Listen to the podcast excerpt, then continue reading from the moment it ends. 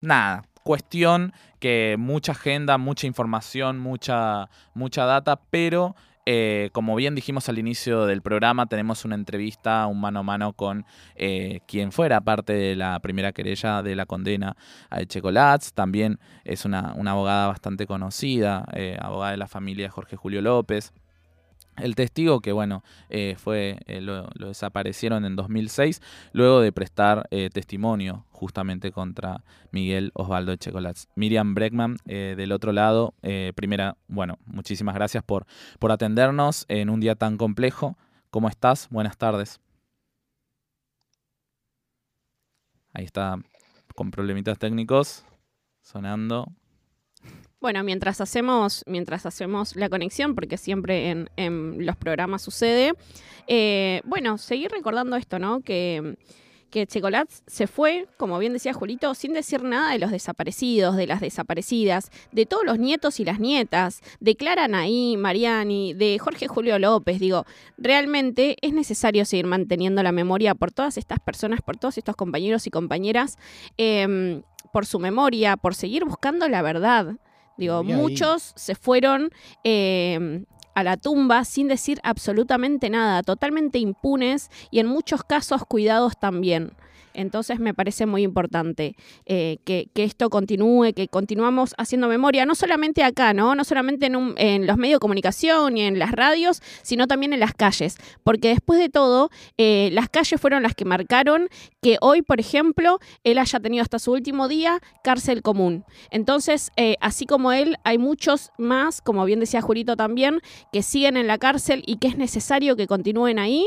y para eso necesitamos estar en las calles, seguir haciendo memoria cada 24 de marzo, seguir haciendo memoria cada vez que eh, los derechos humanos eh, sean interrumpidos, sean violentados eh, y demás. No, totalmente, totalmente de acuerdo. y también en, bueno, en los espacios comunitarios están totalmente atravesados por este tipo de, enseñanzas. Yo de hecho aprendí sobre nada, las luchas de los 30.000 en un taller de periodismo dentro de, mi barrio, digamos, en la Villa 21-24. Eh, así que bueno, de alguna manera eh, es necesario seguir generando memoria.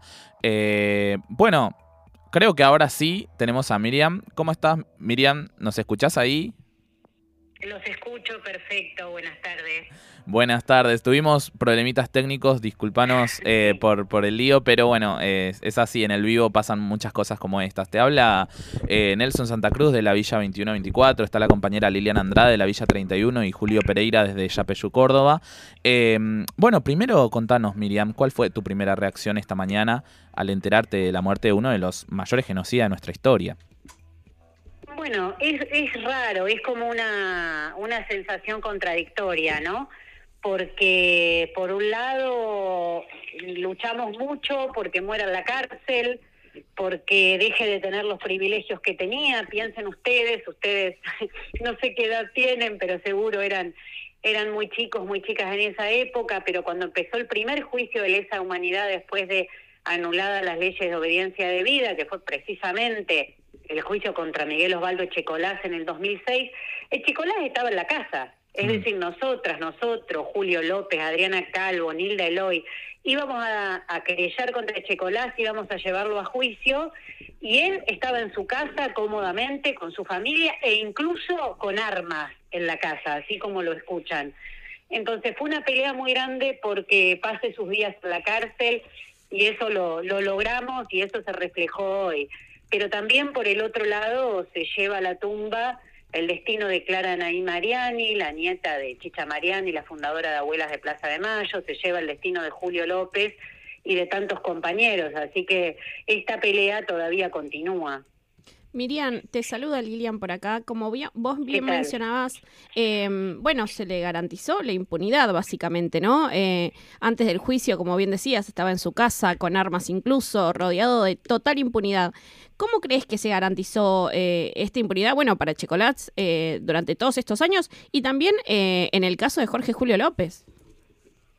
Mira, eh, primero, eh, eh, a veces hoy, pensaba, ¿no? Porque también estos hechos nos hacen pensar para atrás. Vos pensás que el primer juicio después de la nulidad de las leyes recién es en 2006, o sea que ya llevaban muchos años impunes y la mayoría de ellos se había reciclado en fuerzas de seguridad. Yo después de ese juicio estuve en el juicio contra el prefecto Febrés, que fue asesinado con cianuro en, su propia celda, un, hecho macabro, un juicio que tuvimos en el 2007 aquí en Capital Federal. Y Febrés eh, tenía fotos dedicadas por Menem, o sea, Menem le decía a mi querido amigo Febrés, eso estaba en la causa, cuando allanaron su celda, ¿viste? Se fueron reciclando, se fueron eh, siendo parte de las listas de los partidos tradicionales, y así se iban presentando las elecciones, incluso muchos de ellos. Entonces, bueno, Bus y Patti son los casos más conocidos, pero hubo otros. Entonces fueron todos años donde los sobrevivientes tenían que convivir en su barrio, en su cuadra a veces, con aquellos que los habían torturado, que habían desaparecido. Fueron hechos muy terribles y solo con muchísima lucha se consiguió esto. E incluso que vayan a una cárcel común fue parte de una lucha. No es que la justicia dijo, eh, aplico un mínimo criterio de igualdad y ante hechos tan graves a otra persona lo hubiese mandado a cárcel común y perpetua y a ellos también. Acá los criterios de igualdad no rigen, hay unos criterios para el pueblo y otros para los genocidas, otros para los que tienen poder. Y bueno, todo eso fue parte de una gran pelea. Y también es una pelea porque se investiga la desaparición de Julio. Parece mentira cómo lo siguen protegiendo. Pasaron ya muchísimos años de aquel 18 de septiembre de 2000 se dicen que Julio desaparece y la causa es un monumento a la impunidad, un monumento a las tomadas de pelo de las cosas que nos hicieron. Yo no sé si ustedes lo saben, pero se buscaba Julio con una vidente, con una mujer que decía que se convertía en pájaro y lo veía de noche. Nosotros llevábamos pistas serias de la desaparición de Julio y nos decían no porque estamos ocupados buscando lo que nos dijo la vidente. Es decir, las cosas que se hacen en estas causas eh, son realmente, bueno, después las vemos, el mismo accionar en las causas de gatillo fácil, en las represiones. Es como un modus operandi que está muy aceitado para garantizar la impunidad de los poderosos y de sus represores. Miriam, eh, Miguel, acá te saludo Julio primero. Miguel murió a los 93 años en cárcel común eh, y de alguna forma eh, a esa vara, no a esos límites que, que, tenía de impunidad él como otros represores, de alguna forma el haber muerto dentro de la cárcel común la, la lleva un poquito más allá, ¿no? ¿A dónde crees que deja esa vara eh, ese hecho judicial también en términos de instituciones, eh, pero hacia nosotros como la sociedad. Mira, creo que nosotros sabemos que en esta sociedad capitalista nada de lo que conquistamos es para siempre. Festejamos cuando conquistamos un hecho así, como, como la cárcel común para los genocidas, pero sabemos que lo vamos a tener que defender permanentemente.